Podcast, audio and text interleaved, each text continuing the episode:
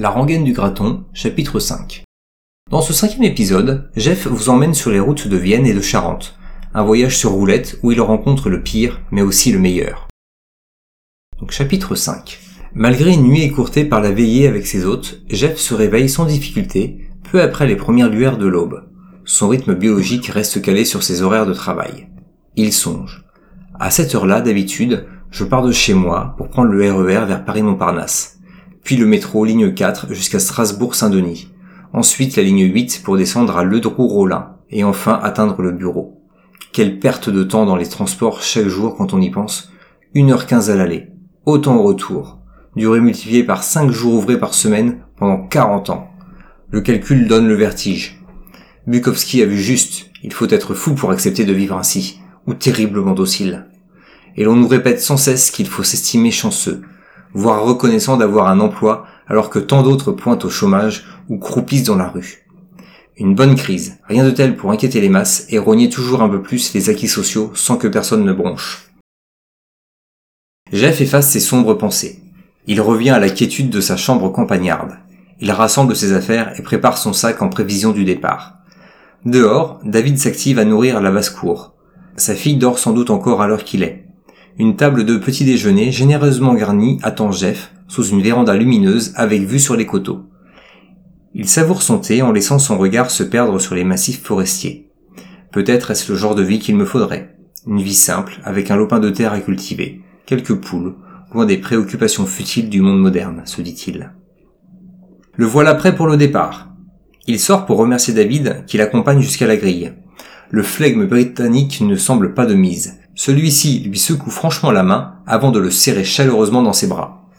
Jeff se lance en direction de Co, à une dizaine de kilomètres de là. Son corps rompu à l'effort quotidien n'éprouve plus aucune fatigue ni la moindre douleur lombaire malgré les 7 kilos du pactage. Les kilomètres filent jusqu'à Moussac dans la fraîcheur du matin. Une côte de 2 kilomètres l'attend à l'entrée de l'île Jourdain. Il gère sa cadence avec patience. L'expérience parle. La départementale, déserte à cette heure, lui sous le soleil matinal. La journée s'annonce chaude. Il bifurque en direction de Moutère sur Blourde. Toujours seul sur sa route au milieu des champs, à flanc de colline. Les départementales succèdent aux départementales. Jeff enchaîne les foulées en staccanoviste de la roulette. Malgré quelques bosses, l'étape du jour lui paraît plus facile que celle de la veille. Changement de département. Adieu la Vienne. Bonjour la Charente. Il franchit le seuil de la commune d'Abzac. Le château de Fayolle et son donjon lui procurent l'occasion d'une pause bien méritée. Il y jette son dévolu sur un paquet de fruits secs, puis avale une gorgée d'eau avant de reprendre sa route. Une longue descente l'emmène vers Lessac et Saint-Germain de Confolens. Les vibrations sur l'enrobé dégradé lui anesthésient les pieds. Jeff lève régulièrement chaque appui pour retrouver des sensations. Pour un patineur, le toucher de la route pourrait se comparer, toute proportion gardée, à la canne blanche d'un malvoyant. Les pieds remontent en permanence une quantité impressionnante d'informations traitées inconsciemment par le cerveau. Qualité du revêtement, adhérence, posture. Jeff sent une légère pression sur sa malléole droite interne. Dans un premier temps, il n'y prête pas attention. La gêne se transforme en douleur. Il modifie sa technique de patinage. Rien à faire. Il s'arrête pour vérifier le positionnement de ses platines. Le graton a desserré les vis de fixation à la coque. Le châssis du pied droit, trop positionné vers l'extérieur, bien être à l'origine de ces problèmes. Un coup de clé à laine et le tour est joué. Jeff reprend son chemin en direction de Confolence. Après quelques kilomètres, il s'arrête à nouveau. Sa cheville gonflée lui fait souffrir le martyr. Il relâche les boucles micrométriques, puis les lacets et enlève sa chaussette. La malléole rouge a doublé de volume. Il tente bien de remettre son patin, mais les décharges sont trop fortes. Hors de question de renoncer à mi-chemin. Je n'ai pas fait 400 km pour terminer par le train. Il espère que la marche va soulager sa cheville et lui permettre de remonter sur les rollers dans quelques kilomètres. Le voilà, boitillant, seul au milieu de nulle part, un patin ballant au bout de chaque bras. La déambulation atténue un peu son désespoir. Il se met à réfléchir. La seule solution, découper le keuf ou la coque à l'endroit douloureux. Si ça passe, tant mieux. Sinon, tant pis. Au moins, j'aurais essayé. Reste à trouver de quoi découper. Après une quinzaine de minutes, il atteint une ferme isolée en bord de route. Le propriétaire bricole le moteur de son tracteur. Jeff s'approche et demande poliment. Bonjour monsieur, excusez-moi de vous déranger. Auriez-vous un couteau ou un cutter s'il vous plaît? J'ai besoin de réparer mes rollers. L'homme au visage carré et aux cheveux ras, poivre et sel se tourne vers lui. Il porte une veste kaki sur un pull marron d'où dépasse un col de chemise fatigué. Un peu surpris, le sourire en coin, il lui répond Bonjour, je n'ai pas de cutter sous la main, mais ça devrait faire l'affaire. Il sort un laguiole à la lame effilée. Attention, il coupe bien. Je l'ai affûté ce matin. Merci, répond Jeff. Je vais faire attention. Je vous le rends dans une minute. Vous avez un banc là, si vous voulez être plus à l'aise, complète l'agriculteur. Jeff s'installe, cale le patin défectueux entre ses cuisses et s'attelle au démontage du spoiler. Il localise la zone sensible sur la coque. La lame tranchante s'y enfonce comme dans du beurre. Il y découpe un arc de cercle d'environ 2 cm de diamètre et remonte le keuf. Il rentre son pied dans le patin en prenant mille précautions. Il a visé juste. La structure rigide ne comprime plus la zone meurtrie. Il devrait pouvoir finir l'étape du jour. Espérons que l'opération ne va ni trop fragiliser l'ensemble, ni trop l'assouplir, pense-t-il. Il remercie vivement son sauveur, fait le plein d'eau et remonte ragaillardi sur le bitume. La cité médiévale de Confolence se profile en ligne de mire. Jeff franchit la Vienne par le pont vieux, en marchant, plus qu'en roulant, tant les pavés irréguliers rendent le patinage acrobatique. Il ne s'attarde pas dans les rues de Maison à Colombage et poursuit son trajet vers Ansac-sur-Vienne, puis Roumazières-Loubert, La Péruse, Lézignac-Durand. Les montées se succèdent jusqu'à Mazerolles.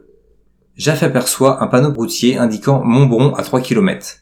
La fin de l'étape du jour approche. Il repère un hôtel en centre-ville. Il entre, en demande une chambre pour la nuit. Ah, désolé monsieur, lui répond le réceptionniste. Elles sont toutes prises. On célèbre un mariage avec plus de 300 invités. Vous n'en trouverez pas une à 10 km à la ronde. Tentez à Marton. Jeff se résigne. 10 km de plus, ce n'est pas la mer à voir. Tout au plus une demi-heure supplémentaire sur les roulettes. Jeff s'engage sur une route déserte au cœur des coteaux charentais arrosés de soleil. Il se ferait un passage sur une section rugueuse et raccommodée de toutes parts. Cherchant la portion la plus roulante, transférant le poids de son corps d'un appui sur l'autre, rasant le bas-côté, sautant au milieu de la route étroite, jouant les équilibristes sur les bandes lisses éphémères. Le paysage environnant évoque son enfance, ses forêts où il a tant joué, construit des cabanes, ses ruisseaux où il improvisait des barrages de fortune avec quelques pierres et quelques branches. Il esquisse un sourire en lisant le nom du lieu à l'entrée de Marton. Chez Trappe. Tant de chemin pour tomber sur un homonyme, le destin ne manque pas d'humour. La place du village abrite une église romane trapue et massive. Un hôtel-restaurant attenant dévoile une façade immaculée, rehaussée d'un liseré de glycine et d'un massif de roses rouges. Alors qu'il s'apprête à franchir le seuil, un bonhomme rond en costume du Moyen Âge sort et ferme la porte à clé. Jeff l'interpelle. Bonsoir monsieur, êtes-vous le propriétaire de l'hôtel?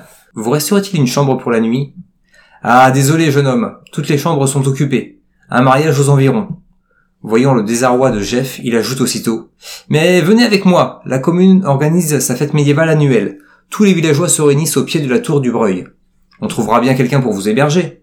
La fameuse tour se dresse 500 mètres plus loin sur un éperon rocheux qui surplombe la vallée du Bandia.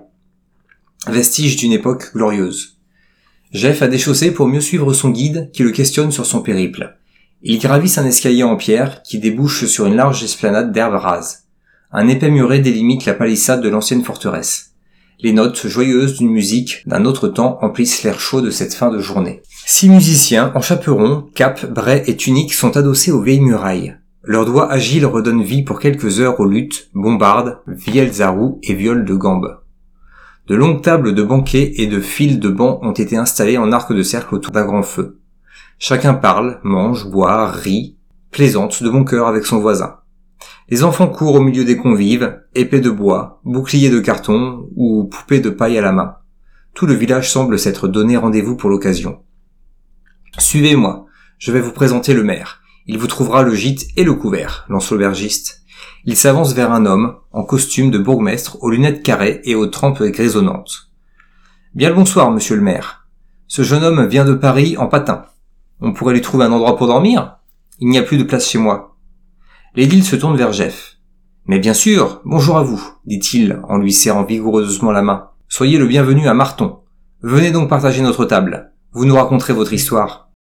Alors que Jeff cherche un coin pour poser ses rollers, un chevalier haut comme trois pommes trébuche devant lui. Sa vaillante Excalibur se disloque sous le choc. Jeff l'empoigne sous les aisselles et le remet d'aplomb. Il époussette sa tunique blanche et rouge, rehaussée d'un lion d'or. Le garçonnet se laisse faire sans broncher, jusqu'à ce qu'il aperçoive son épée gisant en morceaux sur le sol. Tout en essuyant un reste de terre sur le front du bambin, Jeff le rassure. Ne t'inquiète pas, on va la réparer. Ce n'est pas bien méchant. La frimousse blonde s'illumine.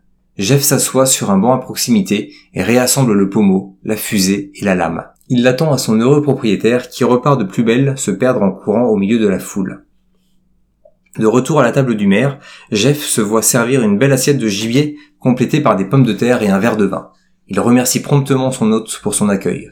Je vous remercie. Racontez-moi donc, vous avez déjà parcouru plus de 400 km sur vos patins? Combien de temps vous a-t-il fallu? Où allez-vous donc? Oui, j'en suis à ma quatrième étape. J'essaie de parcourir 100 km par jour environ. Je pars rendre visite à ma famille, dans le sud de la France, près d'Orthez. Mon grand-père vit dans un village qui s'appelle Biron. D'ailleurs, il fait sensiblement la même taille que Marton. C'est un sacré voyage. J'ai bien fait du patin à roulette autrefois, mais jamais de si longue distance. Oh, vous savez, le matériel a beaucoup évolué. Il est devenu plus confortable, plus fiable et beaucoup plus rapide. On se rapproche des vitesses des cyclistes désormais. Si ça ne vous ennuie pas, je vais contacter notre correspondant de la Charente Libre. Il sera ravi de raconter votre histoire dans la prochaine édition. Jeff acquiesce, un peu gêné. Le maire se lève, sort son portable de son ample vêtement et s'éloigne du bruit ambiant pour joindre le journaliste. Jeff s'attaque à sa copieuse assiette. Alors qu'il porte la fourchette à sa bouche, il ressent une tension sur la poche arrière de sa combinaison. Il se retourne. Le chevalier en herbe se tient derrière lui tout sourire. C'est lui, maman, qui a réparé mon épée. Jeff relève la tête. La mère du petit garçon porte une longue robe en velours au reflet bordeaux. Le bout des manches orné de fines dorures met en valeur la finesse de ses avant-bras. La taille et son décolleté sont rehaussés par deux bandes de motifs richement brodés. Ses longs cheveux châtains, clairs noués en tresses, cascadent sur ses épaules. Ses yeux verts d'eau illuminent son teint légèrement hâlé. De son visage n'émane que douceur et gentillesse. Bonsoir, dit-elle. Merci d'avoir réparé l'épée d'Arthur. Sa voix suave a fini de faire chavirer Jeff. Tant bien que mal, il bredouille. Je vous en prie, ça m'a fait plaisir. Voudriez-vous qu'on vous trouve une tenue? Les soirées sont encore froides à cette époque. Il doit nous rester une bure de moine, poursuit-elle. Oui, merci. La combinaison est plutôt fine et elle fait un peu tache dans le décor, dit-il en riant. Ce n'est pas de refus. Je vais vous chercher ça. Je suis Jeanne. Enchanté. Jeff. Moi de même. Arthur. Reste avec Jeff, je reviens. Elle s'absente. Le petit roi tend les bras à Jeff qui l'installe sur ses genoux. Il picore quelques patates dans l'assiette de Jeff qui continue son repas. Jeanne réapparaît, les bras chargés d'un froc à capuchon et cordon. Eh bien, je vois qu'il n'a pas perdu de temps pour vous adopter. Arthur, laisse respirer Jeff, qu'il puisse enfiler son déguisement. Jeff le dépose sur le banc. Il se glisse dans la toile épaisse et râpeuse de la bure. Jeanne ajuste le cordon en un tour de main. Parfait, c'est mieux ainsi dit-elle avec un regard désarmant. Venez, allons danser. Jeff hésite. Je ne suis pas très à l'aise sur une piste de danse. Allez, ne vous inquiétez pas, c'est facile. Il suffit de suivre les autres. Avant qu'il ait pu réfléchir, elle l'attrape par la main et l'entraîne dans la ronde. Jeff se laisse emporter et grisé par le tourbillon de la tête, simplement heureux comme il ne l'a pas été depuis des lustres. Le soleil couchant flirte avec l'horizon. Les ruines de la tour se détachent en ombre chinoise sur le ciel rougeoyant. Essoufflé, il retourne s'asseoir. Elle pose sa tête sur son épaule, alors que les jongleurs et les cracheurs de feu entrent en scène. L'obscurité s'illumine de traces furtives et incandescentes. Il ressent la chaleur des flammes. Jeff lui prend timidement la main. Jeanne plonge ses yeux dans les siens quelques secondes et lui sourit tout en caressant la tête du petit Arthur, venu s'assoupir contre lui. Le maire a dit que tu cherchais où passer la nuit? Tu peux dormir à la maison si tu veux, murmure-t-elle. Merci, répond-il, touché. J'adorerais découvrir où vous viviez tous les deux. Il profite encore quelques minutes de l'ambiance avant de partir. Jeff prend Arthur dans ses bras. L'enfant, ensommeillé, s'accroche instinctivement à son cou. Jeanne récupère les bagages de Jeff. Ça va, il n'est pas trop lourd? La maison n'est qu'à cinq minutes à pied, précise-t-elle. Jeanne s'arrête devant une bâtisse de pierre rustique et coquette au bord du Bondia. Elle pousse la lourde porte en chaîne et se faufile à l'intérieur pour allumer la lumière. On va la mener directement dans sa chambre, chuchote-t-elle. Jeff la suit dans le couloir. Arthur, toujours agrippé à lui. Il le pose avec délicatesse sur son lit. La salle de bain est au fond du couloir. J'imagine que tu dois être impatient de prendre une douche après ta journée de voyage. Tu peux trouver une grande serviette dans le meuble en dessous du lavabo, murmure-t-elle. Jeff s'éloigne de la chambre à pas de velours pendant que Jeanne borde Arthur. Quand il sort de la salle d'eau, Jeanne finit de préparer une tisane dans la cuisine. Son costume de reine a laissé place à une robe plus confortable. Il s'assoit, côte à côte sur le canapé du salon. Tard dans la soirée, ils partagent leurs histoires. Le mari parisien de Jeanne qui l'a trompé avec sa secrétaire, leur divorce houleux, le retour dans son village natal avec Arthur pour s'y reconstruire près de sa famille, son métier d'illustratrice de livres pour enfants qu'elle exerce en télétravail. Jeff lui raconte ses difficultés à trouver un travail dans lequel s'épanouir, son envie de changer d'air, de redonner un sens à sa vie, la fin de sa relation tumultueuse et ce besoin irrépressible de prendre la route sur ses rollers pour se retrouver. Jeanne s'approche un peu plus. Elle cale sa tête contre l'épaule de Jeff. Il peut sentir le parfum léger de ses cheveux à chaque inspiration. Les fleurs des champs, la paille fraîchement coupée. Il passe son bras autour de ses frêles épaules. Elle se tourne vers lui, leurs lèvres se rencontrent furtivement une première fois, puis une seconde plus longuement. Jeff défaille. Le temps s'arrête. Si le bonheur a un goût, cela pourrait bien être celui-ci. Le sucre, l'eau, le miel, le nectar des dieux. Quand il rouvre les yeux, Jeanne l'observe avec une tendresse amusée. Elle se lève. Allez, viens, tu ne vas pas rester sur le canapé. Je vais te montrer où tu vas dormir. Jeff la suit à l'étage. Jeanne a déjà déposé son sac à dos dans une chambre contiguë à la sienne. La charmante mansarde, éclairée de lumière tamisée, accueille un grand lit au drap en lin. Bonne nuit, conclut-elle en lui déposant un baiser sur la joue et en refermant la porte.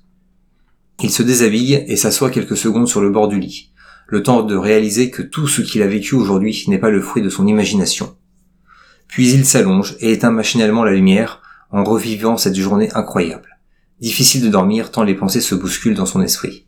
La rencontre avec Jeanne, sa douleur à mi-parcours, la fête médiévale. Un discret grincement de parquet le tire de ses rêveries. La silhouette de Jeanne se dessine dans la pénombre. Elle se glisse sous les draps, puis se blottit contre lui sans un mot. Il sent la chaleur de son corps collé contre le sien, devine le tracé de ses courbes entre ses doigts. Jeff replonge dans les effluves de ses cheveux et l'enlace. Elle lui caresse le bras quelques instants et se tourne vers lui. Leurs bouches se rencontrent, leurs souffles se mêlent. Les mains de Jeanne se promènent sur son torse, effleure son dos, rencontre sa nuque. Chef la débarrasse de sa nuisette. Leur peau entre en contact. Ils s'abandonnent dans une longue et tendre étreinte, seul au monde. C'est fini. À contre-cœur, Jeff chauffe ses sandales. À contre-cœur, Jeff chausse ses sandales. Il espère que la marche va soulager sa cheville et lui permettre de remonter sur des... Il espère que la marche va soulager sa cheville ah, c'est compliqué, les ceux et les cheveux. Sont adossés aux vieilles... Kitana, tu m'énerves. On va te mettre dehors, le chat. Allez, tu dégages. Parce que là, j'enregistre quand même. Oh, oh putain, c'est fatigant de lire.